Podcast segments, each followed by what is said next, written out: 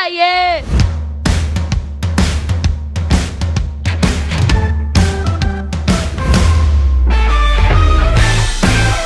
Hello, hello, hello! Para você que tá aí, eu não tenho TikTok. É. Meu nome é Bruno Boroto. Na adolescência, tudo parece o fim do mundo, mas é apenas o começo. Fala galera, aqui é a Ju Cabala e no multiverso o Spider-Man é um adolescente, hein?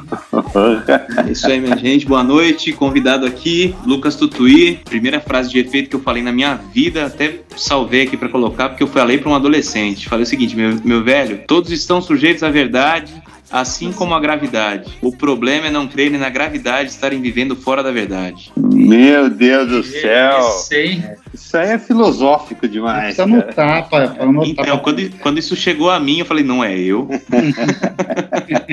é isso aí, galera. Hoje vocês sentiram o nível do, do, do, papo que vamos ter aqui com um convidado muito especial aí, o Lucas Tutuí, lá da Igreja Batista Fonte, aqui de Campinas, para trazer toda a sua sapiência, né? Com, já começou com a frase, assim, com dois pés no peito, para todos os pais e mães, né, o Lucas? É, é um podcast papai, mas a gente abre um espaço aí, um, uma cota aí para as mães também observar o que está rolando no mundo paterno. Certo. Vamos, vamos já começar já falando, o, abrindo o jogo aqui. É difícil cuidar de adolescente? Hoje em dia? Ah, começa aí, Lucas, fala pra gente. Olha, quando eu fui estudar um seminário, hoje eu sou pastor aqui em Campinas, quando eu fui estudar no seminário, nunca me pensei que estaria trabalhando com adolescentes. E aí, quando eu cheguei aqui, eu vi uma realidade que tinha alguns adolescentes e, com o tempo, há pouco tempo, a gente estava aqui trabalhando com os adolescentes e apareceu muita gente, muito adolescente. E aí eu percebi uma coisa naquele tempo. Adolescente gosta de alguém para andar junto, de alguém para andar perto, próximo. Ah, então, assim, é difícil cuidar de? É difícil, porque vai, vai, é, vai demandar teu tempo vai demandar o teu tempo de discipulado informal. o discipulado formal é muito legal, você senta para conversar, mas gente, uh, o nível do discipulado, do, do, dos benefícios do discipulado informal, eles são assim inimagináveis. A galera com que eu mais tive tempo quando eu era casado sem filhos, então eu conseguia, eu não tinha filhos ainda meus, mas eu tinha adolescentes mesmo sendo muito novo. Né? Então, assim, esse, essa molecada que eu, que eu colei, que eu andei junto, você vê assim, é diferente, sabe? De quando você. Com, com o pessoal que você já não teve tanto tempo junto de informalidade. É diferente. Então, acho que o adolescente ele gosta e ele vai se abrindo com aquela pessoa e, poxa, essa pessoa está vivendo do meu lado, ela quer, ela não quer só me passar um conhecimento, ela está preocupada com a minha vida. Mas e, e, isso, aí você falou de uma, de uma perspectiva, vamos dizer assim, do, do, do pastor, né? Aquele, o pastor da, da, da, molecada ali na, na sua igreja. E por pai, cara, hoje, quais são os desafios de um pai hoje, é, desses adolescentes, dentro de uma cultura aí que a gente já sabe, hiperdigital, a cultura de, de bullying, né? Uma cultura aí de de hoje, né, de isolamento, você fala andar em grupo, mas hoje ele tá vindo, tá acabando um pouco agora, né, mas a gente viveu aí praticamente uns dois anos isolados, né? Não, complicado mesmo. Eu acho que assim, mesmo com relação aos pais, essa questão de estar tá muito perto na informalidade também faz muita diferença. Uhum. Porque uh, o pai fazer parte da, do cotidiano da vida do filho. Né? Ele chega do trabalho, mas ele desliga do trabalho para ter um tempo com o filho. Né? Então, essa, essa, isso vai dizer muito também. Porque tem muito pai que não conhece o filho, não sabe como é que o filho está tá vivendo, não sabe quais são as dificuldades que ele está enfrentando no colégio. Por exemplo, a gente está conversando agora e faz. Uh, há, há 30 minutos atrás eu estava conversando com um pai há quase uma hora a gente fez uma reunião aqui pelo Meet porque ele estava preocupado com o seu filho. Então, assim, é, o pai está preocupado com o filho porque ele viu uma situação acontecer e ele queria ensinar para o filho: filho, você está errado por causa disso, disso e disso. Então, sabe, tem muito pai que não tá. Não, não sabe o que está acontecendo na vida do filho. E depois do nada se surpreende. Pô, o moleque, assim, cometeu suicídio? Mas como assim? Nunca deu sinal? Não, nunca deu sinal, não. você não percebeu os sinais às vezes. Claro que tem a, a, aquelas pessoas que escondem mesmo muito bem, mas tem uhum. muitos que dão sinais. E por as pessoas não estarem atentas, os pais não estarem atentos aos sinais dos filhos, aí são surpreendidos com algo acontecer no pior. E aí é, aí é trash porque fica nessa loucura, né, que o pai pode ficar, meu Deus, se culpando porque uhum. eu não dei a atenção devida para o meu filho. Por exemplo, eu tinha reunião, essa reunião que eu tinha com essa pessoa, ela estava marcada para sete horas. E depois eu me liguei assim que eu tava com os meus filhos e aí eu falei para cara, eu vou ter que postergar um pouco que eu tô com meus filhos e eu não quero perder isso aqui. Então a gente pode falar um pouco mais tarde. Os pais, eles precisam entender que a família deles é, um, é ali o tesouro deles, entendeu? Uhum. A palavra fala, né? Tô falando de um, de, um contexto, de um contexto, tá bom, eu sou o líder da igreja, eu sou um pastor da igreja, eu sei que meu ministério é a família, né? Mas cada um tem a família como a sua prioridade ali. Deus acima de todas as coisas, mas a, a sua família. Só que as pessoas estão colocando várias coisas antes da família. E quando o tempo que sobra a sua família, quando vai ver, é para resolver os problemas causados pela falta de tempo que não teve com a já já já explodiu né cara? É já foi. E você acha que também um dos problemas talvez a gente tem visto os pais cada vez terem filhos mais velhos né? E será que essa esse distanciamento isso não agrava um pouco esse essa falta de entendimento do filho? Porque faz tanto tempo que ele foi adolescente né e aí, de repente, ele é quase um, não vou dizer um avô, mas ele já está numa fase mais madura da vida e de repente tem um filho adolescente. Será que isso não agrava esse distanciamento aí, esse entendimento? Olha, olha se você for ver, é, ele com, por exemplo, pessoal tendo filho com 45, às vezes já dá, dá para ser avô. É, exatamente. Exatamente, não, não é exagero falar que não dá para ser avô. Uhum. Por exemplo, eu eu falo pro pessoal, um ponto fora da curva é que eu casei com 20, né? Que eu tava, é, tava bem é, decidido a isso, animado a isso, porque eu, eu comecei a namorar a minha, minha esposa sete anos mais velha que eu. Então eu prometi para ela, falei, assim, fica tranquila, querido, prometo que eu caso logo, né? então assim, Deus me deu esse privilégio de poder cumprir a promessa, entendeu? É, então assim, a galera, por exemplo, eu conversei com um rapaz próximo a mim, ele tem quase 10 anos de casado. Eu falei, cara, você tem filhos? Não, não tenho. Aí você fica assim, poxa, 10 anos de casado. Ou ele não tem filho porque eles devem ter alguma dificuldade para ter filho. Né? Uhum. Então, deixa eu pisar em ovos aqui para não, pra não chatear, né? Falei assim, aí eu cheguei para ele assim, cara, você faz 10 anos que tá casado. Desculpa perguntar, mas uh, você não tem filho ainda porque vocês tiveram alguma dificuldade ou por questão de escolha? Não, cara, a gente tá pensando ainda tal. Exatamente. Pô, 10 anos de casado, cara. Sabe? É, você tá pensando ainda, eu falei, cara, esse daí vai ser avô do filho. Entendeu? Ah, e, e, aí eu fico pensando realmente nisso que você pensou. É, a, a galera tá nessa preocupação de investimento profissional, mestrado, doutorado. Quando, assim, vocês falaram num podcast anterior com o André Costa falando, lembrando do Homem Simples, né? Sim, uhum. Tem nada melhor do que isso, né? Um homem simples, com seus filhos comuns, com a sua, com a sua vida comum, é isso daí, cara.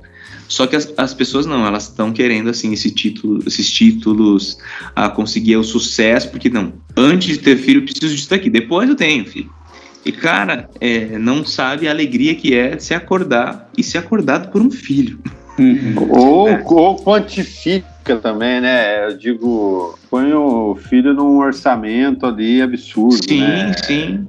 É que a gente falou, não sei se ouviu, tem alguns episódios aí que, tipo, criança ganhando o iPhone 13 aí, né? Vamos falar do, do da novidade. sim, sim. 15 pau. Aí fica caro qualquer filho mesmo, cara. Claro. Não tem jeito, né? Eu ia pegar um gancho do que o Juca falou, porque ele falou dessa quebra de gerações, né? Pô, o cara tá tendo filho, você falou muito bem, vai ser avô do filho pela idade. Essa quebra de gerações, você entende que ela também se dá num contexto de desse movimento tecnológico que nós estamos vivendo, né? Parece que a gente está num, numa crescente. Tudo é novo o tempo todo, existe sempre a novidade. E cara, eu, eu por exemplo, eu tenho, eu também tive, eu tive filho com 30 anos, né? Mas eu imagino que quando meus filhos estiverem adolescentes, a tecnologia que eles vão ter em mãos não vai dialogar com o que, com o que eu tive, a que eu tive. Pô, na minha adolescência tinha malhação passando na televisão. Ainda tem, pô. Ainda tem, ainda. Ainda Mas- tem, pô. Mas a malhação era água com açúcar, né? Tipo, era meio chaves, assim.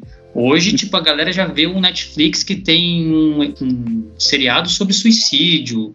E é para adolescente, assim, parece que, que a mudança também, pra, pra- mesmo para nós que temos filhos ainda cedo, é, tá sendo muito grande essa ruptura, essa quebra. Aí parece que a gente perde o elo com os adolescentes. Não sei A se você- linguagem, né, Bruno? a linguagem. Hoje os caras não escrevem mais aqui.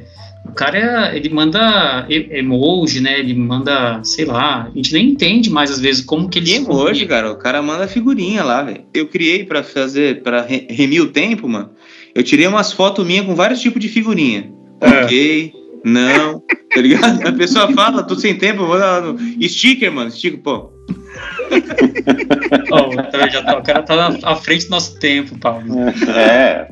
A gente É uma não traz qualquer forma um de aqui, né? linguagem, né, cara? Não É tem- meta- Linguagem. É isso, é, acho que o Juca falou bem. Linguagem, cara. É que ele falou da idade, mas eu tava tentando chegar nessa palavra. A linguagem, parece que nós não dialogamos mais com essa geração, né? Então, cara, vou falar pra você, é uma dificuldade pra mim que nem. Eu tô com a galera, né? Agora, ultimamente surgiu a palavra cringe no negócio. Cringe. Mano, quando eu fui descobrir o que era cringe, não era mais a moda falar sobre cringe.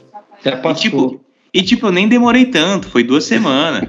tipo, entendeu? Mas eu já tava atrasado, irmão. Eu tive um professor no- na pós-graduação, o cara tinha 70 e lá vai fumaça. Mas eu nunca vi um cara é, mexer com computador da- na nossa área, no mapeamento, como ele. O cara totalmente antenado. E aí eu faço essa ligação com o Lucas que ele falou. Se o pai não se é, perder um tempo ali, não se esforçar para entender o que o filho está falando, ele vai se perder. E aí, se ele se perde, ele fala: Ah, mas não é minha culpa. Eu não entendo essa linguagem. Então, você só tem um jeito de entender essa linguagem: sentar com os caras ali e ficar escutando. Senão você vai perder mesmo. Então, cara, é, é- é muito sério isso. Se o pai largar a mão, para ele não conseguir depois voltar, é muito rápido. Tudo isso aí que você falou de, de ficar um tempo ali, desligar do trabalho, falar, viu, e aí, o que, que vocês estão falando? Ou sei lá, né? Isso é muito besta falar isso que você está falando, mas chegar com a galera ali e conversar pra você ver, embora. Eu nem sei mais fazer. Não, sabe que eu pergunto pros caras, velho? Eu dou aula de escola bíblica pros adolescentes. Hoje tá cada vez mais difícil por causa de- dessa coordenação de. Tô coordenando de pré-adolescentes até o prossigo que são jovens profissionais. Então, assim, quando eu tô na aula dos adolescentes, eu falei assim, gente, fala pra mim alguma coisa que tá acontecendo agora. O que que tá rolando aí na escola? Né? Fala pra mim, o que, que que hoje tá bombando? Né? Eu pergunto pra eles, porque eu tenho dificuldade. Né? E, vezes- gente, uma coisa, na nossa cabeça, é tão. Tipo, ah, não faz tanto tempo assim. Falei assim, quem aqui assistiu Nárnia? Nárnia? Tipo, uma galera, ninguém assistiu Nárnia. Falei, Como vocês não assistiram Nárnia, velho? Ah, Né? Então eu falei assim, cara, eu falei assim, ó, lição do tio. Vai pra casa hoje, domingão, vai assistir Nárnia, mano. né? Sabe, eles estão assistindo coisas que eu não faço ideia. É, não tô tendo tempo de escolher uma série pra assistir. Enquanto isso, eles estão assistindo cinco diferentes mega atuais e estudando. então, assim, é uma galera diferente, cara. Né? Eles estão nessa. E muito antenados. Quando eu preciso de alguma coisa, até. Dá até aquele negócio, né? Você falou do, do tiozinho de 70 anos que tá fazendo as coisas, né? Cara, eu sou o tio de 32. Entendeu? Chega, cara, não sei. Ô, faz isso aqui pra mim, irmão. Eu dou, pro, eu dou pro Adola e peço pra ele fazer, cara. Porque já, sabe, é muito rápido. É, por exemplo, esses dias eu tô no Instagram aqui e falei assim: Ô, gente, como é que eu coloco esse negócio? Aí eles pegam da sua mão e falam: ah, Isso aqui, aqui, ó, tá, tá, tá, tá, tá. Pô, legal. Mas você fez ligeiro, faz de novo pra eu ver de novo. Tem um passo a passo. O cara já, Mas- nasce, já nasce com chip já.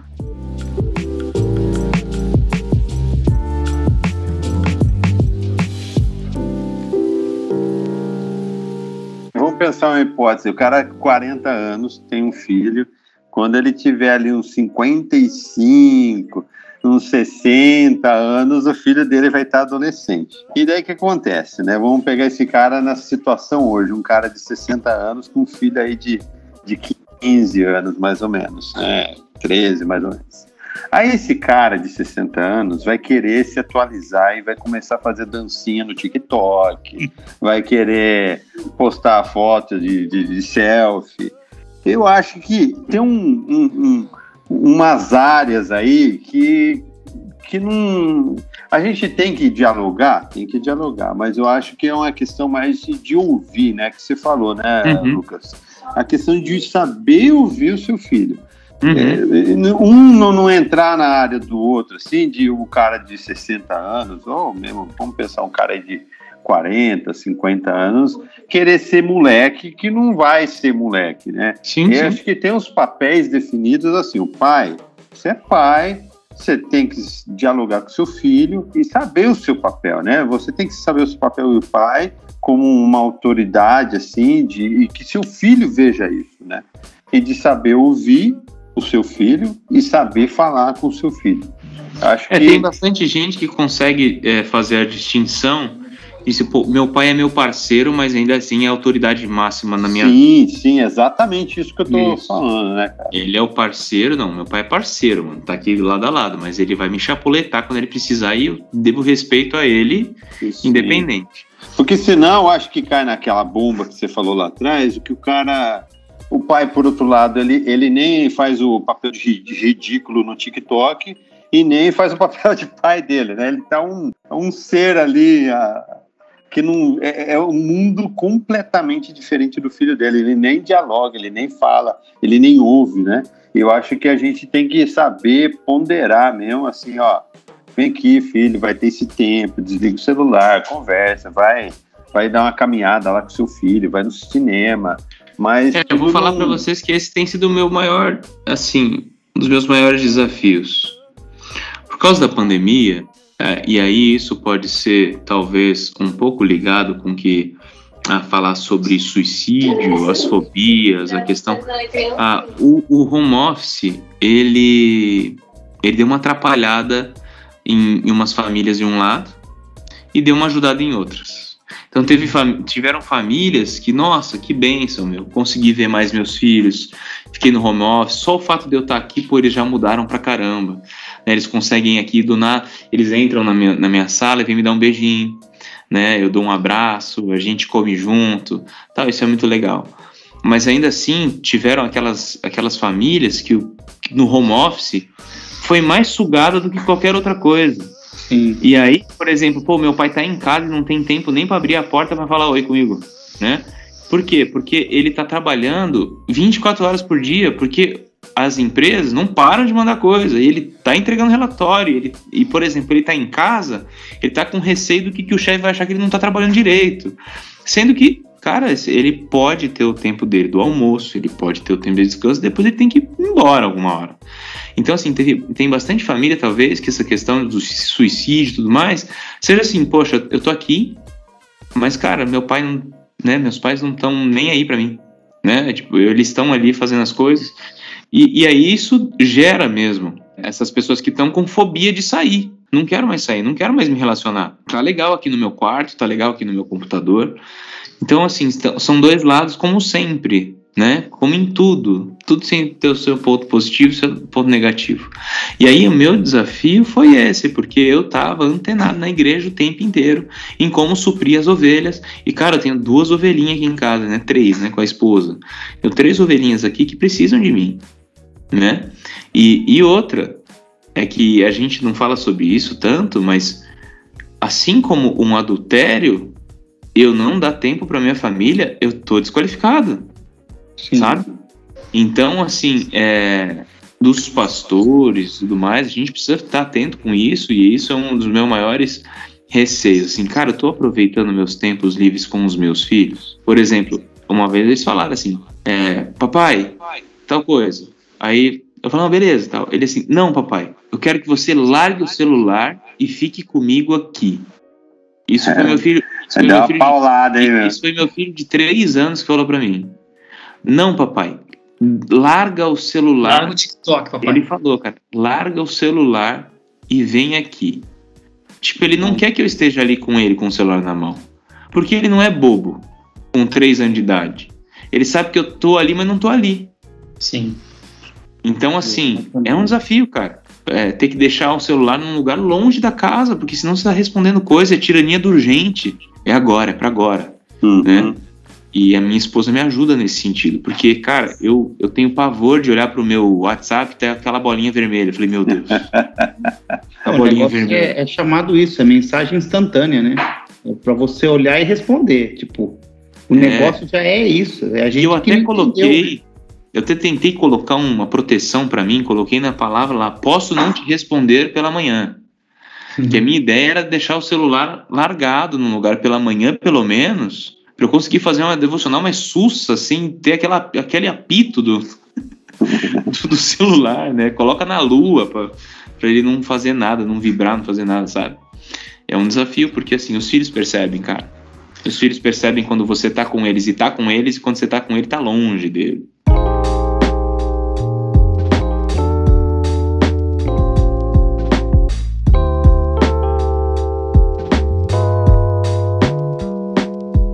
O adolescente, ele entra numa fase, né? Tô imaginando que adolescente, a gente tá falando de 13 a 18 anos, 13 a Uhum. 17.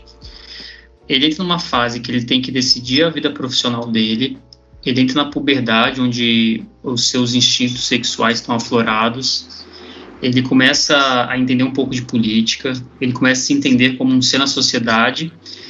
E ele começa a definir a identidade dele. E muito da identidade dele tá na palma da mão, né? Que é o celular.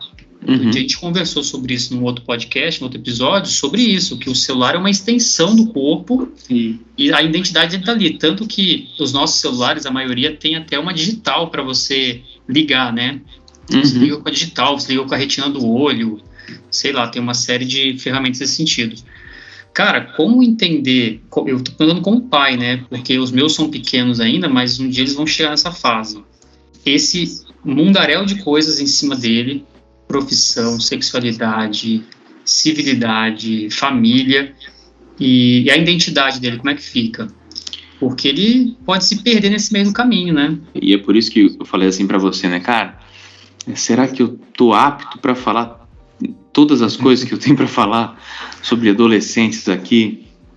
Ah, não sei se estou, não sei se estarei um dia, mas pelo menos a coisa essencial a gente sabe, né? Eu falo pra eles, gente, quando vocês não souberem as coisas estiver no, no cinza, né? Não tá preto, não tá no branco, tá no cinza.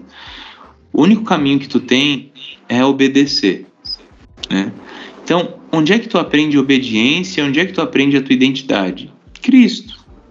Bíblia, né? Quem você é? Cara, você é aquilo que o Senhor colocou ali na sua palavra, né? Em suma, isso. Com relação às, às questões de, de preferências e tudo mais, acho que os pais podem ajudar, porque assim, ah, você falou aí, né? Os adolescentes, a questão tão, tão mais ligados na cultura, política e tudo mais.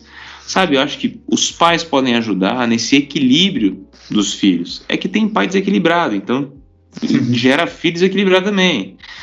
Mas ah, se o pai também tiver um, um apego à palavra de Deus, às escrituras, aí ele vai conseguir passar para o filho uma identidade que ele também encontrou nas escrituras. O lance é, o filho olha para a vida dos, do seu pai e ele fala, poxa, isso vale a pena ser seguido. Só que às vezes o filho também olha para a vida do pai e fala assim, nossa, isso eu não quero. Então, assim, a- o celular como extensão, cara, o celular, assim, você tá, você tá no mundo ali, né? Você, você tá com a- o mundo na ponta da tua mão, com tudo ao teu acesso. Tu tem acesso a muita coisa boa, tem acesso a muita coisa ruim, pornografia e tudo mais. Ah, o TikTok, que é tipo uma pornografia teen, né? Uma É. pornografia adolescente com as. Eu falei assim, meu Deus, esses, essas trend que fala, acho, uns negócios de musiquinha, eu falo assim, nossa, parece assim um oferecimento geral da, da, da juventude, né? Ali a molecada se oferece e acha que tá tudo bem. Por isso que eu não entrei no TikTok, falei, nossa, esse negócio vai me fazer mal. Eu nunca fiz por causa disso. Eu falei, poxa, pode ser uma rede social que eu vou... Sim, mas acho que tem tanta coisa ruim ali que eu prefiro não. É, então vou, vou ler um lugar onde tem mais conteúdo, vai um Instagramzinho ali que ainda está mais velado as coisas. O Facebook está quase se despedindo da gente, né? Vocês sabem esse TEDx, né? Sobre compartilhamento hum. de ideias? Sim. Cara, tem, tem vários que são muito bons. Eu assisti um de um cara, que ele era ele é de Recife, acho. Ou é, ou é, norte ou nordeste, chama Murilo Gum. Ele fala muito na, sobre a, a questão da tecnologia. Então, gente, a informação chegou para adolescentes e quem, e quem agarra isso da maneira certa, às vezes não precisa nem da formação profissional, cara, superior, já tá, sabe, instalando, querendo ser contratado por empresa porque esse moleque vai ter futuro. Exato. Né? e tá fazendo a faculdade só para poder, se acontecer qualquer coisa ruim, ele ter uma cela, né? Não pode ficar que nem o Wake Batista, né? então, mas o lance, o Murilo Gum, ele falou uma coisa seguinte: você precisa ter as habilidades do cinto do Batman, né? Você precisa ter, cara, você precisa ter várias habilidades, né? Você precisa, você consegue um, um adolescente, um jovem, ele pode ah, no YouTube, ele pode fazer curso de oratória, ele pode fazer, sabe? Então ele fala assim: a molecada tem acesso a muita coisa boa com o celular na mão. Só que aí, agora chegando no que você fala de conteúdo, uma das coisas que o Murilo Gum falou é o seguinte: você precisa ter bons curadores. Sim. Por quê? Você precisa ter boas pessoas que te. Eles vão curar aquele tanto de informação para você só ficar com aquela nata da informação. Senão você fica perdido, cara. Uhum. É verdade. É verdade. O, o, Pablo é. tá, o Pablo tá no TikTok, viu, Tutu? Só pra dizer aí. Eu não. O Tim Keller tá lá, né? Não sou eu? Mas, viu, mas o Tutu, com essa, toda essa informação que a gente tem, uma coisa ficou na minha cabeça aqui. Eu já escutei gente falar que o movimento protestante foi o pai do relativismo, né? Por quê? Porque a gente, com essa maneira de cada um interpreta a Bíblia à sua maneira, guiado pelo Espírito Santo individual, ele trouxe essa, essa pluralidade de cada um interpreta as coisas da melhor forma. E eu também fui professor de adolescente, e uma coisa que eu sofri muito, mas muito era. Você estava falando de um princípio básico, uma coisa absoluta, assim. Jesus Cristo, Filho de Deus, Salvador da humanidade. Vem um adolescente. Ah, não. Não concordo. Porque na visão budista, nós todos vamos evoluir, blá, blá, e fala alguma coisa assim. Aí o outro levanta e fala: Não, não, meu tio, ele é ateu e blá blá blá blá. Ou seja, eu percebi uma grande dificuldade na nova geração de expor e de mostrar o seu ponto, mesmo que fossem coisas baseadas em sentimentos até. Aí eu sinto que é assim. Então, às vezes, eu me sentia com muita dificuldade de passar valores absolutos, que para minha geração era que, como você falou, você escutava e obedecia, você não, você não nem pensava. Eu acho que essa nova geração exige da gente, que está alguns passos à frente, muita reflexão e firmeza para passar e saber explicar. Então, assim, é, eu não sei se você passa isso, se você vê isso no dia a dia. O que, que você pensa disso? Então, e é legal que, que surgiu, essa, essa minha frase surgiu num contexto de, de uma pessoa falar assim, não, cara, isso daí, a fé é relativa. E isso surgiu, essa frase eu lembro como eu escrevi, era uma discussão de um de um dos nossos adolescentes com um primo dele no Facebook em 2013, em que ele falou assim: "Não, você não pode falar que a palavra de Deus é verdade, assim como a gravidade. Porque se eu pular daqui, eu vou. E aí eu lembro que nesse post eu escrevi, cara, todos estão sujeitos à verdade, assim como a gravidade. O problema é não crerem na gravidade de estarem vivendo fora da verdade. Cara, independente se tu crê ou não, a verdade absoluta acabou. E a gente vai encontrar aqui na palavra de Deus que é a verdade. Se tu vai gostar ou não, ó, tá aqui a palavra. Tem alguns textos que são abertos para discussões, porque a gente não consegue entender na completude. Mas aquilo que é essencial para a vida cristã, a gente tem aqui. E você não precisa de nenhuma revelação, de nada sobrenatural que não esteja aqui na palavra de Deus e que o Espírito Santo de Deus não te ilumine para entender. Sabe, o essencial. Por exemplo, tem coisa na Bíblia que eu não sei até hoje, não vou saber. Mas eu sei o essencial com relação a Cristo, o que ele veio fazer aqui. Eu sei o que aconteceu lá atrás, eu sei como o pecado entrou no mundo, sabe? É, eu tive uma, uma situação, gente, que em 2016 eu perdi um filho que tinha um problema genético raro. Então eu perdi uma primeira gestação em 2014 ou 13, foi a primeira gestação da gente. 2015 nasceu a Clara. Pô, legal. Aí depois a gente engravidou novamente e pensou que estava tudo bem e que ia dar tudo certo, porque a primeira já perdi uma vez, o pessoal fala que geralmente você pode perder, né? É normal. Tipo, ah, beleza, já perdi uma vez. Já teve um filho, então vai dar tudo certo agora, né? Aí tive, a gente engravidou de novo e a gente teve uma gravidez de risco e que foi o seguinte, o nosso filho tinha uma síndrome, síndrome do cromossomo 22 em mosaico. Ah, o que significa isso? Metade das células dele eram saudáveis, metade das outras células a gente não sabe onde veio o erro. A gente, a gente não sabe o que ia acontecer. Então, o médico que a gente foi, um especialista na área de genética, né? Ele fez um aminocentese nó, na, na Dani, né? Minha esposa. E só que assim, na primeira na primeira palavra lá dele pra gente, ele queria deixar a gente meio conformado e meio que sugerir um aborto. Ele começou a falar uma série de coisas. Falou assim, gente, ó, vamos falar a verdade. O filho de vocês tá bom ou tá ruim? Eu falei assim, de certa forma, tá ruim, né? Assim, ok. E ele foi falando uma, uma série de coisas, gente, que, assim, a gente tava tão anestesiado que ele tava falando, eu tava tranquilo, né? Ele falou assim, ó, oh, você sabe que, ah, geralmente, essas síndromes, 97% a natureza resolve né? 98% a natureza resolve. Outros nascem tal, mas às vezes eles ficam algum tempo na nos hospitais tomando espaço de leitos e, e aí por causa disso a gente poderia até salvar umas 10 outras uh, crianças que estariam ok, mas não salve por causa dessas pessoas. Sabe, ele foi hoje falando, eu vejo assim, foi bem ruim.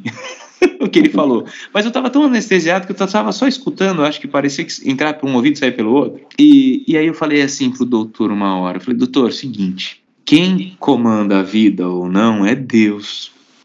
Você mesmo disse que 98% a natureza resolve. Por que, que eu vou mexer nisso? Não cabe a mim. Esses 2% não é meu, né? não é minha decisão e tudo mais, assim como os 98%. Eu falei assim, doutor, eu não sei porque é meu filho que tem isso. Porque ele falou, né? Essa síndrome, seu filho pode nascer com problema cerebral, ele pode nascer com problema motor, ele pode nascer cego, ele pode nascer sem braço, ele pode nascer uma série de coisas que a gente não sabia, né? O que ia acontecer. Ele tinha seis marcadores de risco. Eu falei assim, doutor, eu não sei o que meu filho tem, eu não sei o porquê que é comigo, mas eu tenho plena certeza do que aconteceu. Eu falei assim, doutor, no início de todas as coisas da humanidade, Deus criou tudo perfeito. Não era para ter síndrome, era para as crianças nascer tudo normal, era para nascer todo mundo com braço, perna, tal. Mas lá, lá atrás, o homem se rebelou contra Deus, ele desobedeceu a Deus e o pecado entrou no mundo, doutor. E é por isso que o meu filho sofre hoje. E eu não sei o porquê, mas é por isso que ele sofre hoje. Eu não sei o que, que vai ser daqui para frente, doutor, mas é Deus que vai fazer. E eu tô aqui pedindo a Deus porque eu tô triste.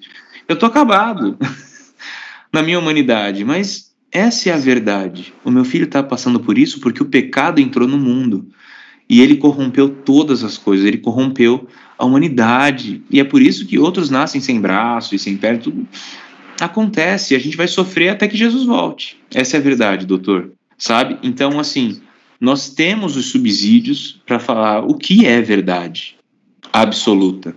Uhum. Dentro daquilo que a gente pode discutir, Beleza, né? O pessoal tem os pontos aí. Quem é pré-milenista, quem é pós-milenista, quem é amilenista. Pô, e aí tem texto, um monte. Um é, texto, vai longe, né? Um texto entende uma coisa, outro texto você. Sabe, você tem texto para defender tudo isso aí. E às vezes eu acho que Deus é bem humorado, ele vê o pessoal discutindo lá, eles estão discutindo lá, gente. Vamos escutar qual é que vai ser a de hoje. E no né? final ele é que nem porta dos fundos, né? A alternativa não tem nenhuma delas. Entendeu? Então, assim, é a gente sabe o que a gente tem que saber porque Deus revelou para a gente com clareza. Aquilo que a gente não sabe com clareza, a gente tem uns espaços ali para questionar, duvidar, ter as nossas as nossas percepções e opiniões. Né?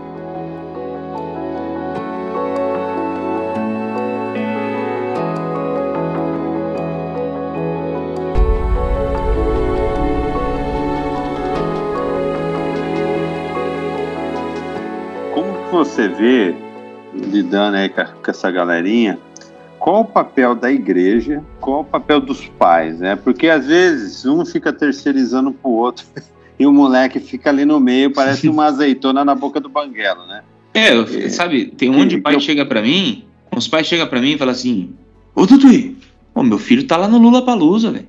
E aí tava tendo culto aqui, eu falei assim: é, eu não paguei o ingresso dele. foi você? Não fui eu, né? Tipo, foi você que pagou? Então, foi você que pagou pra ele dar lá. E o problema não é nem ele estar tá no Lula Palusa. Entendeu? É. Porque ele pode ir lá no Lula Palusa. Eu falei, por que, que tu não foi com ele, pô? Aproveita o tempo teu com ele. Cara, pô, isso curtia, mesmo. Ele curtia a banda lá, vai com ele. Pô, filho, eu vou contigo. Vamos junto, vamos fazer um uhum. programa nosso. Sabe, o problema é esse. O problema é que, assim, você não sabe que seu filho foi no Lollapalooza, você não sabe o que seu filho está fazendo lá. O seu filho, assim, ele só acha que você é conivente com ele com as coisas, porque você. então, assim, o papel da igreja, eu deixo muito claro aqui, gente, a gente é parceiro de vocês, ó, estamos na parceria. Mas o cuidado é teu, fera. Uhum. Cuidado do teu filho. Sabe que Deus vai cobrar de mim? Se eu, se eu ensinei umas heresias pro teu filho. Mas a maneira educação do seu filho é sua, cara. Você tem que mostrar para ele Pô, o que a igreja é importante para ti? Você atua em algum ministério? Ah, não. E você quer que o seu filho sirva? Entendeu? Exemplo. Você não serve, irmão. Você não serve, não está em nenhum ministério, você quer que o seu filho sirva. Na verdade, você quer que eu, eu coloque seu filho lá. Para assim, eu não vou colocar seu filho lá porque ele vai me dar problema. Se você já me dá problema, seu filho, então. Entendeu? Então, assim, essa questão é realmente, eu falo para ele: olá, meus parceiros. Eu falo isso. E eu uhum. gosto pra caramba de lidar com pai, gente. Tem gente que fala assim, eu cheguei lá na igreja, tinha umas pessoas que falam assim, nossa, não, não, não suporto lidar com pai. Eu falei, cara, eu curto pra caramba lidar com pai. Eles são meus parceiros, meu. Eu curto muito, pô, tem a programação dos adolescentes aqui, meu, eles estão chegando, pô, eu fico um monte conversando com, no carro com os pais, sabe? Uhum. Me dá uma alegria, assim, poder falar com eles sobre as coisas que estão tá acontecendo, saber como é que os filhos estão, né? E deixar eles se abrirem para mim também, né? Isso é muito legal. Mas a gente fala que a gente, a gente é parceiro. A educação do seu filho está nas suas mãos, cara. Né? A instrução dele no evangelho é tua. Eu tô aqui como pastor, tô aqui, tô, tô, tô parceiro, cara. Tô ensinando a palavra para ele aqui, né? Mas ele tá contigo em casa, sete dias por semana. Uhum. Vendo o que você está fazendo, vendo a maneira que você está tratando a mãe dele, vendo a maneira que você está lidando com os teu, teus chefes ou teus, teus empregados. Né? E às vezes é muito mais na prática, né, Lucas, do que, que teologia, fala. que nem você falou, ah, o pré-milenista, quem ensinar, não, é uma coisa prática de sair junto, né, ir num Lula Palusa junto, Cara, jogar uma bola junto. Exatamente, pô. E anda, por exemplo, eu com os adolescentes aqui, é, eu aproveitava, cara, quando eu não tinha filhos, e mesmo com filho, cara, eu chegava assim e falei, cara, eu vou lá para São Paulo, eu sou meio loucão, tá ligado? Eu compro umas coisas pelo LX, mano. E aí eu vou pesquisar, eu vou lá para São Paulo, eu marco nos lugares assim, né? Vou marcar num lugar que se qualquer coisa eu dou uns gritos, né, mano? aí eu fui, eu comprei um Apple, né? Pela, pela, pela internet, encontrei, cara, num site, num fórum de Mac Lovers. Não era nem no LX, Mercado Livre, cara. Foi num, num fórum, mano. Mac Lovers é McDonald's Lovers? McDonald's. e aí, por causa dos meus trabalhos, eu faço freela na área de design e vídeo, né? Aí eu peguei um, um Mac legal, cara. Eu marquei com um cara de pegar lá no Shopping Eldorado, em São Paulo. Mas aí eu liguei pro Adola, que tava comigo do meu discipulado. Ô, oh, tá afim de passear em São Paulo, mano? Eu oh, vou falar com meus pais aqui. Aí, cara, os pais tá comigo, tá de boa, né? Não, pode ir. Aí eu fui com ele, me encontrei lá no Eldorado. Falei, ó, vai lá em cima, mano. Fica filmando. movimento estranho, tu liga pra polícia, hein, irmão. E, cara, eu faço muito isso ainda. Aí ele foi comigo pra São Paulo, pô, mó bate-papo, cara, na Bandeirantes, uma hora de papo ida, uma hora de papo volta. Ah né? De saber como é que estamos. É um podcast. Por, é, cara, dois podcasts, é louco, duas horas. por exemplo, agora, esses últimos tempos, a Dani, minha esposa, precisava fazer um negócio. E eu precisava cortar o cabelo. E aí eu cheguei assim, liguei para os moleques do meu discipulado antigo, eles já são jovens, mas foi aquela primeira galera que andava muito junto. Eu falei, ô, oh, o que, que, vocês vão fazer seis e meia? Aí os caras, ah, eu termino uma reunião aqui seis e depois tô livre. Eu falei, beleza, vou passar aí eu te pegar, tu vai pro shopping comigo. Aí eles, não, beleza. Vai, tipo, não sabia o que era, né? Eu fui pro shopping com os meus dois filhos, Cheguei, peguei os moleques e falei, ó, vocês cuidam desses dois aqui, eu vou cortar o cabelo. E depois nós se encontra. Meu Deus tá aqui, do céu. Cinco reais para próxima alimentação. Mas Cara, cinco reais é pouco, se vira. Se Cara, vira, mano. os dois com eles, ó. Se vira, negado. Daqui a pouco eu volto. Pô. Meu, que delícia. Eu saio do negócio, tá uns moleques com meus filhos no cangote andando no shopping sabe? E me esperando, mas curtindo. Aí depois cheguei, ô, oh, vamos, vamos sair pra, pra comer então agora, vai. Aí a gente saiu, foi comer junto. Sabe? Vivência, essa questão da, da proximidade. E, e, aí eles vão aprendendo, cara. Eu posso ensinar com eles algumas coisas legais de serem pais ainda jovens, entende? Uhum, uhum. Então, essa, essa, esse poder da influência e do exemplo para mim é o que mata, assim, sabe? Porque eu quero estar com eles. Por que, que o pessoal fala assim, cara, eu sou um, eu sou um pastor bem presente, assim, né? Eu, eu faço de tudo para estar presente. Eu não sou centralizador, mas eu sou presente. Por quê? Porque numa necessidade, eu tô lá. A galera tá tocando pau nas coisas. Por exemplo, planejando a programação, eles estão fazendo as brincadeiras e eu tô simplesmente andando pelo lugar. E eu paro, converso com um, paro, converso com o outro. A equipe toda tá se matando de fazer as coisas, mas eu tô presente, cara, porque assim, a galera sabe que se quando precisar eu tô ali. Exato. Então essa é a minha ideia. E essa é a minha ideia, justamente a minha ideia de ministério de juventude. Fazer assim, cara, o jovem, o adolescente, ele precisa saber que ele tem alguém próximo dele e que vai estar à disposição quando o bicho pegar. Aham, exatamente. Ô, Tutui, eu não posso ter, deixar esse programa sem falar de um assunto que eu acho que é vital, ainda mais hoje em dia, né? Todo mundo está falando. E o é Corinthians? É isso? Não. não. mais ou menos. Que é a identidade. O que é né? cringe, né? Porque hoje, hoje eu fui numa igreja com a minha esposa, uh, tá, tá, tá trabalhando numa escola lá e era na igreja e era uma United. United aqui no Canadá é uma igreja que tem uma aceitação muito grande de, da, do movimento LGBT. YZ, XX3. E aí eu tava lá, eu fiquei olhando, tinha um banheiro, tinha um banheiro de homem e um banheiro que eles falavam que era no gender, não tem gênero. E aí eu fico pensando, caracas, né? A princípio eu achei interessante, falei, pô, uma igreja inclusiva, ela está buscando deixar um ambiente agradável para aqueles que não se identificam. Mas aí, por outro lado, pensei, poxa, mas é, e a nossa identidade como cristão, né, como que está na Bíblia? Isso é um choque muito doido isso, né, entre, entre aceitar e, e apoiar e, e, incentivar. Então, assim, como que você vê isso? Ah, como que como você pessoalmente vê isso? Como você acha que a igreja pode tratar essa, essa questão de identidade, que isso é a bola da vez, está todo mundo parece que é a bandeira, né? As pessoas decidiram escolher esse comportamento como o, o, o, fiel da balança entre uma igreja aceitar ou não aceitar, ou ser ou não ser. O que, que você pensa disso? O negócio é o seguinte, cara. Eu acho que se a gente for por esse lado, poxa, eu vou fazer. Eu posso estar sendo bem radicalzinho aqui, mas cara, eu vou fazer ali um, um banheiro para uma pessoa que tem um espaço para uma pessoa que tem problema com com, com jogo, então vou fazer ali um, espaço para, sabe, eu vou poder criar algum ambiente para as pessoas que têm alguns pecados para se sentirem bem ali, sabe? Então assim, o seguinte, a gente tem a nossa identidade. A Bíblia deixa muito claro, Deus criou homem e mulher. Eu acho que é muito mais do que o banheiro em si, é que é o seguinte, a nossa igreja tem a área de recepção, né? A galera ali do acolher. Irmão, se, se aparecer uma drag queen no bagulho, vai ser tipo um choque absurdo, que a gente não vai saber como é que olhar para a pessoa, como é que, sabe, a gente um trans que seja, a gente não tá preparado ainda. Eu, eu enxergo isso. A gente chega assim e ia ficar, meu Deus, chegou um, chegou um trans aqui. O que, que, que, a gente faz, né? Acho e, e o lance é eu posso receber essa pessoa, cara, é uma pessoa normal, que tá chegando aqui com uma vida quebrada, como tantos outros que chegam com a vida quebrada, só que a gente não vê aparente. então, assim, a gente precisa estar tá pronto e o quê? Preparar o pessoal. Gente, olha, a gente tem que respeitar, sabe?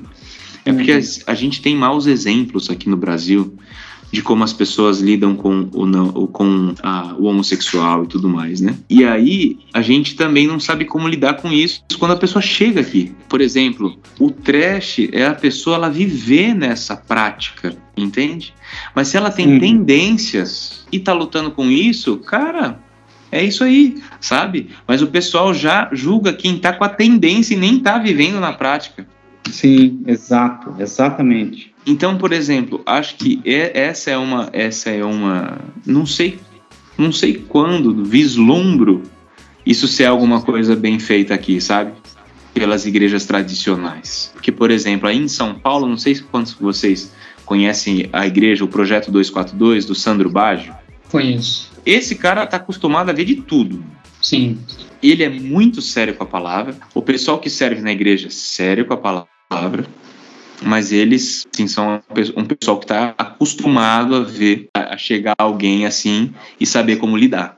A igreja tradicional, falar para você, isso daí é um problema, assim como na tradicional é um problema ele ver um endemoniado, né? Um endemoniado chega na igreja tradicional, pelo menos eu, os alunos do PV, mano, falam, meu Deus, endemoniado, o que, que eu faço? É assim que vai acontecer, entendeu? Quando cara isso acontece, você tem que estar preparado para isso, cara. Endemoniados existem. Aí, é, às vezes, é, vendo o, o, essa igreja United lá do Canadá, né, que a gente até presenciou, eu acho que para se chegar nesse ponto de criar uma igreja, né, que aceita, é porque teve muitas que chutaram, né, cara? Sim, sim. É, então, essa eu acho muito importante essa questão de. É, o que eu, eu, eu, tenho uma mentalidade seguinte, né? A gente estava conversando com uns amigos, a questão de. até de, de, celular mesmo, né? De você controlar ou não o que o seu filho está vendo no celular. Eu acho, eu acho que é praticamente impossível você ver tudo que seu filho vê no celular. Agora, assim como essa questão que o Juca colocou, a questão de celular, de pornografia, de identidade de gênero, de tudo isso, são coisas que vão ser inevitáveis e vão ser cada vez mais crescentes, tanto dentro da igreja quanto fora da igreja. Fora muito mais, né, obviamente. E agora, o que, que eu vejo com relação à minha filha, né, meu tesouro? Eu vou ter que preparar essa pessoa para encarar isso, né, de alguma forma. Não, obviamente, de ser daquela igreja que vai chutar para fora, mas de uma igreja, de, de uma pessoa que saiba dialogar, né, com respeito, com amor, né, essa outra pessoa. Ou seja, para esse pai que está ouvindo a gente, a gente, eu acho daí eu até jogo para vocês, que a gente tem que preparar o nosso filho para essas batalhas que vão ter aí fora. Não, é inegável que ele vai encarar isso. Sim, Mas sim. como ele vai encarar isso, que é o, é o grande X da questão, né? De ter um coração é, de Cristo, né? Um coração de graça e, uma, e aquela questão da justiça da Bíblia, né? A grande régua dele deve ser, no meu ponto de vista, é a Bíblia. A Bíblia é que vai medir as coisas está fora, vamos trabalhar com a graça de Deus para trazer isso. E não, sei lá, tá o, bar, o pau da barraca, né, mano? Exatamente. O, o, Juca, aí na United é no gender? Não, é gender, eles chamam de gender affirmative. Não, mas Ou no banheiro é no gender. É, alguma coisa assim, cara. Aqui, aqui no Brasil tem os banheiros no paper. O cara entra, não tem papel.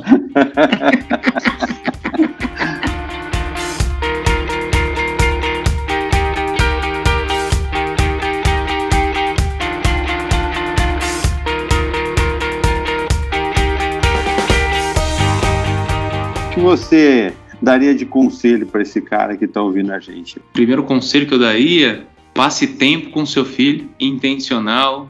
Tenha com ele, às vezes tem mais de um filho. Tenha um tempo individual com cada filho, de sair, de, de bater um papo de como tá, conversa franca. A instrução na palavra de Deus, acho que tem que ser em todo tempo no exemplo da vida dele. Mas ele pode fazer uma devocional com seu filho, ele pode, pela manhã, ou algum horário que eles, eles estejam juntos, sabe? Sentar para ler a Bíblia todo mundo. O pessoal fala, cara, como se fosse, nossa, esse daí é crente, hein? Consegue fazer o culto familiar, tal, não sei o quê. Eu acho que assim, a gente não pode deixar o estereótipo do crentezinho, sabe? Nossa, olha que santinho, tal. Cara, se você consegue fazer isso, poxa, não perca isso de vista. Uhum. Tenha o culto familiar, tenha o tempo com de qualidade com seus filhos. Eu tenho tentado fazer isso de vez em quando com os meus dois, que são super novinhos, né? Uhum. Então eu saio só com a minha filha, faço alguma coisa com ela gostoso. Depois eu saio só com meu filho. E cara, eles eles gostam tanto. Vai chegar um momento assim que eu gostaria de fazer algo que um amigo nosso aqui da igreja fez, né? E ele, olha que ele enfrenta algumas dificuldades com, com um dos seus filhos, mas eu lembro que ele fez uma viagem especial com cada um dos filhos. Caramba. Poxa, eu olhei para isso assim, eu quero fazer isso um dia. Fazer uma viagem com cada um. Ele tem teve três filhos, né? Então ele viajou com os três, cada um escolheu uma coisa diferente e ele foi fazer isso. Cara, isso é você marcar a vida do seu filho de um jeito que você nem imagina, sabe? Por Uhum. exemplo, com eu falo isso com experiência que eu não tive filho, não eram meus filhos, mas em 2014, por esse nível de proximidade com a gente, eu levei 26 adolescentes para a praia. Nossa. Nossa, Eu e minha esposa, eu e minha esposa, a gente levou eles para Florianópolis. Gente, a gente passou seis dias com essa molecada, esses 26 adolescentes na praia. Tá certo que o dia anterior eu, eu pirei, né? Falei, meu Deus, o que eu tô fazendo? Tô trazendo 26 adolescentes pra praia. Você é louco, moleque. Tal, né? Mas a molecada chegou, aquilo lá, tão especial para eles, tão especial. Então hoje, esse ano, é, eu fiz até o momento nove casamentos. Caramba. E ainda faltam mais dois desse ano para fazer e ainda mais dois que eu tô participando pelo menos. Ano que vem eu tenho mais 10 casamentos para fazer. Essa molecada é aquela molecada que eu tive junto, Levou na praia. que eu levei na praia. Nossa. E aí é legal porque porque quando eu tô tá- eu tô lá na frente, um dos últimos casamentos que eu fiz é trash, né, mano? Porque os, os fotógrafos tirando foto, eu tava chorando mais que os noivos, né? Porque assim, aí os noivos estão na minha frente e você vê os padrinhos de casamento, a galera da viagem, entendeu? Uhum. E aí quando você tá vendo assim, eu falei, nossa, eles cresceram juntos, cara. Eles andaram com Deus juntos e eles estão bem juntos. Porque eles tiveram com quem andar lado a lado junto com Deus. Em 2012, eu e a Dani, quando a gente chegou aqui na igreja, eu lembro que eu falei pra ela não trabalhar porque eu queria que ela discipulasse. Ela é fisioterapeuta e eu falei, amor, eu me viro com os frila aqui pra você ficar em casa e discipular a, a molecada. E eu lembro que em 2002 a gente discipulava 35 adolescentes. Nossa. Nós dois. Eram vários grupos durante a semana, a gente não tinha filhos, né? Então a gente, cara, a gente se empenhou com essa molecada. Essa molecada tá toda casando, a gente tá casando e eu tô chorando em todos os casamentos.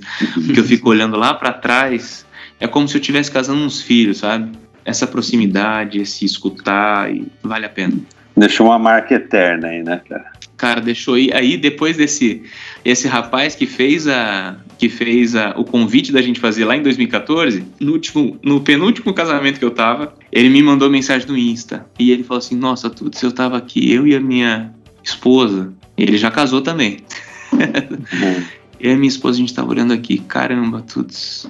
O que que vocês fizeram com a nossa geração é algo que a gente louva a Deus. E eu falei: "Cara, graça pura graça e misericórdia de Deus. Mas eu olho para vocês e eu também louvo a Deus. Vocês são meus presentes, entende? Sabe, eu não tenho nem como falar com Deus de, de, de gratidão mesmo, de olhar para a vida de vocês, vocês estarem bem com Ele.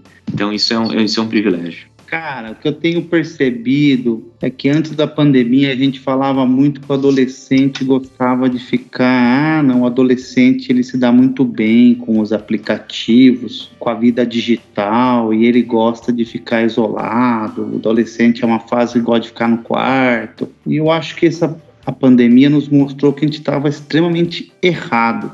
O que o adolescente mais quer é se conectar ele fica no quarto, ele fica sozinho, muitos ficam. Aqui é muito claro isso. mas o desejo do coração dele é se conectar. O que ele quer mesmo é estar tá com os amigos, estar tá jogando basquete, estar tá conversando, ele quer ser aceito, ele quer estar junto. E o pai, a mãe, né, o pai que a gente está falando aqui, ele vai ser um exemplo. Eu acho que essa palavra que tu usou do informal, eu acho que ela é muito verdadeira. Ele é um exemplo escalado, às vezes, silencioso. Uhum. A gente que é homem gosta muito de dar sermão, parece que tá no nosso DNA. Vacilou, tô dando um sermãozinho. Pode ser qualquer um que tá na minha frente. Ah, mas ó, você tem que fazer assim, tem que fazer assim. Meu Deus. Então, às vezes, a gente tem que parar de querer ficar dando sermão e viver mesmo, tá do lado, perguntar quem é seu amigo, quais são seus amigos, por que no fulano não tá vindo mais em casa, por que você não brinca mais com o ciclano, não tá mais com ele. E isso só acontece quando você vê, você vê o seu filho. Às vezes você não precisa perguntar, você só está olhando e você está vendo. Ou seja, a gente quer dar muito sermão, mas quer passar muito tempo, pouco tempo observando ele. Então não tenha vergonha de estar tá junto, de estar tá olhando o seu filho, estar tá percebendo, de ter aquele realmente cuidado de de estar tá junto com ele e, e, saber que não, não é normal ele estar tá num quarto isolado, não é normal ele querer passar 10 horas, 12 horas do seu dia jogando Fortnite ou jogando videogame qualquer. Uhum. Isso não tá normal. Então você, é assim, eu sei que às vezes as pessoas falam, ah, agora é tarde, né? Agora é tarde. Não, não é tarde. Uhum. Tá debaixo do seu teto.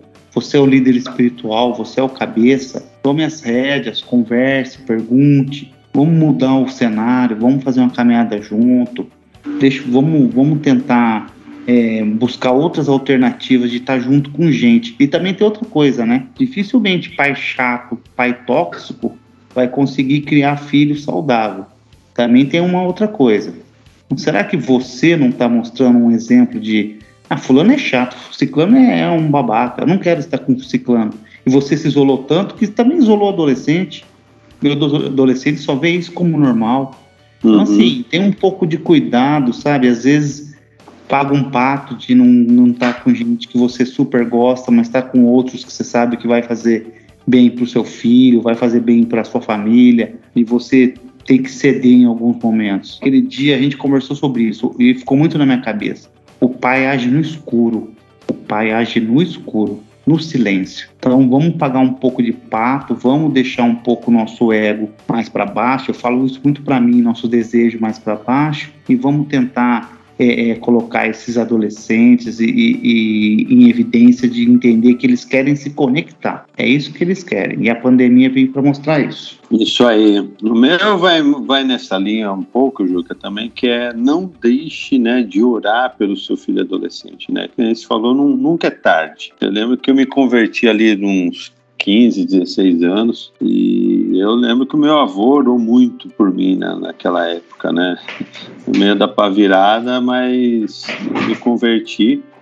E eu comecei a orar naquela época, é engraçado, né? Que né, aquele novo convertido ora por tudo, né? E eu orava pensando no futuro, né? Senhor, tra traz uma, uma esposa bonita, uma, uns filhos bonitos, e, e você vê que deu umas erradas aqui, mas caiu naquilo que Deus queria, né?